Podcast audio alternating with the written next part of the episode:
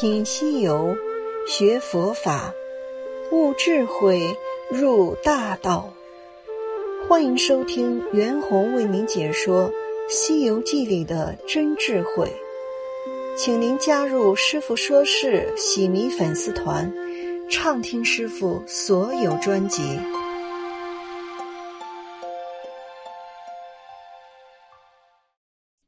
下面我为大家读诵《西游记》故事。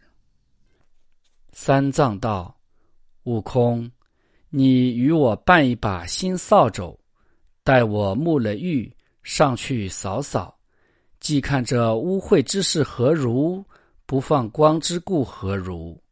仿着端地，好面君奏言，解救他们这些苦难也。”这些枷锁的和尚听说，连忙去厨房取把厨刀。递与八戒道：“爷爷，你将此刀打开那柱子上锁着的小和尚铁锁，放他们去安排斋饭香汤，服侍老爷进斋沐浴。我等且上街画把新扫帚来，与老爷扫塔。”八戒笑道：“开锁有何难？不用刀斧，叫我那位毛脸老爷，他是一位开手的老行家。”行者真个近前，使个解锁法，用手一抹，即把锁俱退落下。那小和尚俱跑到厨中，净刷锅灶，安排茶饭。三藏师徒们吃了斋，天渐渐昏。只见那枷锁的和尚拿了两把扫帚进来，三藏甚喜。故事就读到这里，下面接着由袁弘师傅为大家讲述本段《西游记》中所蕴含的智慧。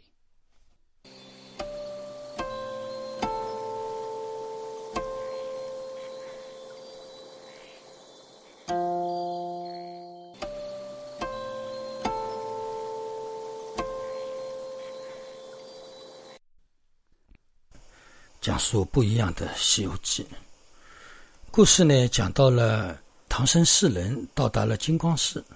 到了金光寺之后呢，听说金光寺里的事情之后啊，师傅呢决定要去扫塔。决定扫塔以前呢，庙里的出家人要叫唐僧沐浴，也就洗澡，然后呢还要给他到外面去化缘，画一把新的扫把回来，有这样一个过程。那么在这个过程当中，我们很多人会想，为什么要去扫塔还要沐浴啊？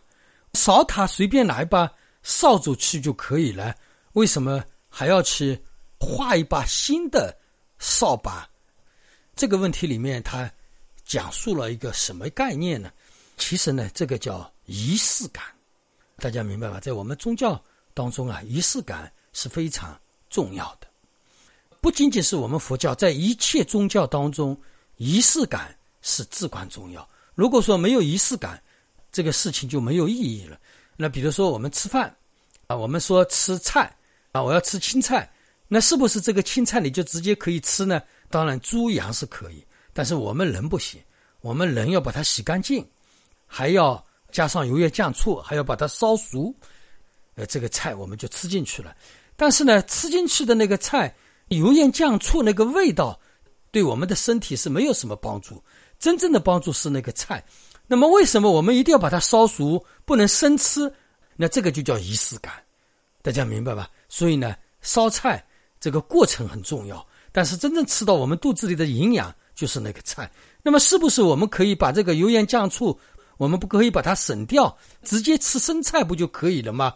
不行，我们人吃进去是要拉肚子的。是不舒服的，因为没有味道，我们就吃不进去。所以呢，就像我们宗教一样，真正的关键点不在那个仪式当中，在真正的佛法当中。但是呢，它不能没有这个仪式感，没有了这个仪式感，这个法听起来没有那么庄严。是这样，所有的宗教都是一样的。那么，我首先讲一下，我们中国的传统文化当中也是这样。儒家文化当中啊，比如说举行一个大型的祭祀活动啊，那是多少的讲究啊，都不知道，所有领头的进行这次祭祀活动的人，他们首先要在过程当中就要行此八卦斋戒。我们佛教当中对在家祭祀啊，开始入佛门的时候，叫他们经常行此八卦斋戒。这个其实也是一种仪式。我们说这个功德很大，当然我们你后来真正学佛修行了，你这个八卦在戒自然功德很大。但是如果说你执着了这个八卦在戒，那这个八卦在戒就把你束缚了。其实是一种仪式感，或者说我们入于佛门当中体验修行的一个过程。那么，比如说啊，在过去的皇宫里面啊，皇帝他要举行一个大型的活动，祭祀活动也好，迷信活动也好，宗教活动也好，首先要做什么？离异应该叫啊，这一段时间，或者说我这一个星期，这十天、这九天、这七天啊，我不能够碰女人啊，这是皇帝第一个。第二个，这一个星期我要吃素，然后呢，我明天要去举行这个活动。我今天必须要洗澡，那么为什么要行持这样一些情况呢？宗教里面会说，这样的话你身上就干净，你身上干净，你就会跟我们所要拜的那个神灵就容易跟他相应。以这样的宗教玄妙说法，其实呢是让我们对这次活动产生一种重视，或者说让这次活动更加的庄严。破除了宗教，其实它的究竟的意义是这样的：这是皇帝，比如说在下面的州的官员啊，他们在当地的时候也会举行一种仪式的，他们也会学着皇帝的样子来做的。这个呢，上面怎么样，下面就会怎么样。那么像我们普通老百姓的话，也有很多，比如说结婚也要有一个仪式，人死了啊，也要有一种仪式，生子了。还有说过大寿了等等，我们都要有一种仪式，哪怕是清明祭祖、过年祭祖，都要仪式。仪式的前后，过去的时候要求高嘛，还要做一些事情，比如说父母死了，啊儿女要守孝三年了，丁忧嘛，那这些都是一种仪式感，主要就是让我们感恩长辈嘛，对这个活动，呃，要有一种庄严的感觉，也就是说，我们非常。重视这样的感觉，我们越重视，我们会得到亡灵的加持，就更加的大。它的仪式感啊，非常的重要。扫塔为什么要换一把新的扫把呢？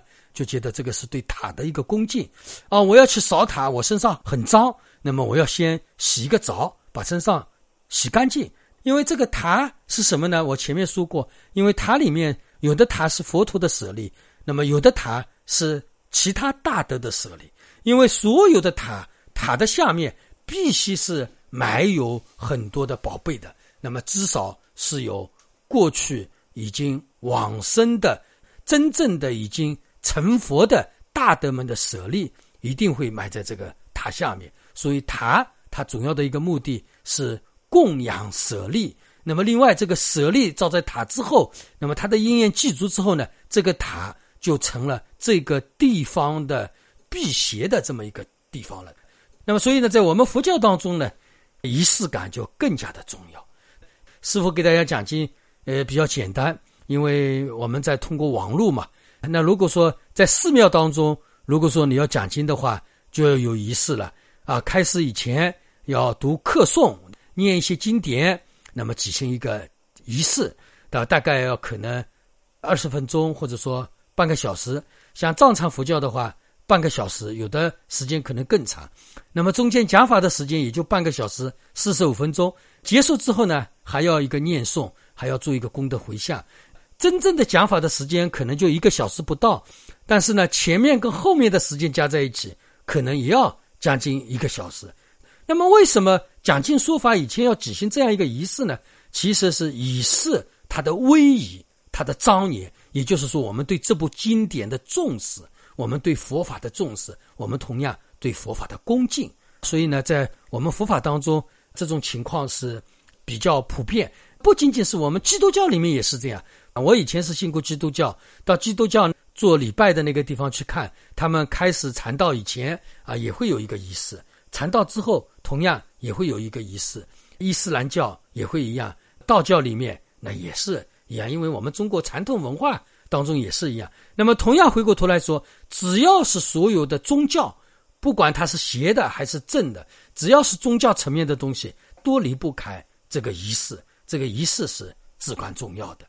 啊，我们大拜啊，大拜的时候呢，如果说按照要求来讲，你大拜以前要做观修，然后呢，念诵一些一些仪规，念诵一些咒语，然后呢，我再开始大拜结束之后，再念诵一些咒语。呃，再念诵一些仪规，最后会再做个功德回向。比如说放生，有专门的放生仪规。那么为什么我放生了还要仪规呢？因为没有这个仪规，我这个放生活动看起来就很干枯啊。我刚才前面说过，就像炒菜一样，这份菜其实吃到我们肚子里，真正的营养就是那个菜。那么我们所有的邪佛修行，所有的宗教有了一个仪规，那么就不一样。比如说现在我们很多的酒店，它要营业以前。整个酒店的服务员到门口做操，那这个什么呢？其实也是一种仪式感，以示恭敬。我们学校里面老师进来了，所有的学生都要起立，对不对？起立之后啊，大家说老师好，老师说啊，同学们好，你们坐下啊，同学们就坐下。这个是什么呢？这个其实也是一种仪式。活动当中，它有了一个仪式，那么我们觉得哎就不一样了。比如说，我们一个新店的一个开张，对吧？一个佛像的路程，这个佛像我们把它请进来了，供养在庙里。那么这个庙我们要给它做个仪式，简单的讲，或者叫开光啊。我新到了一个大殿啊，这个大殿我要给他怎么怎么样。那么我们现在很多人买了一个汽车，汽车要开到庙里，叫庙里的师傅给他念点佛号啊，念点经，然后呢做个回向啊，这个汽车就已经开光了等等。那这些呢，其实。都是一种仪式，仪式会产生什么呢？我们自信当中产生一种庄严，产生一种庄严之后，今后我们做事情心里就会安。大家明白吧？其实呢，我们所有的一切行为，最终的目的是求一个心安。那么，为什么我们到开悟成佛之后，我们就可以不用这些仪式了呢？因为那个时候你已经心安了，你怎么样，你都是心安。既然你心安，为什么还要去做一些？反而让自己心不安的事情呢？因为我现在什么都不做，我一定要去做这个，你不就心不安，你才去做嘛？啊，所以呢，我们很多的仪式呢，是针对我们普通凡夫而执行，但是真正的对开悟的大德，他们来讲就已经没有任何的仪式，因为真正大彻大悟的人，或者说已经成佛的人的话呢，在他们眼里已经没有想学或者说还要所学的东西。因为一切在他眼里都是通达的，因为一切人的行为都是假象，所以我们到成佛之后就会发现一个问题，比如所有的宗教都是假理，那么我们的佛法也是假理。玄奘法师要去扫塔，一定要沐浴，还要画一把新的扫把，呃，就是显示这个仪式的重要。因为我要扫塔了，扫塔以前我要有个仪式，就是我要重视这个事情，我要一把新的扫把，先去洗个澡。我还要念点经啊，这样一个道理，好吧？这一讲就到这里。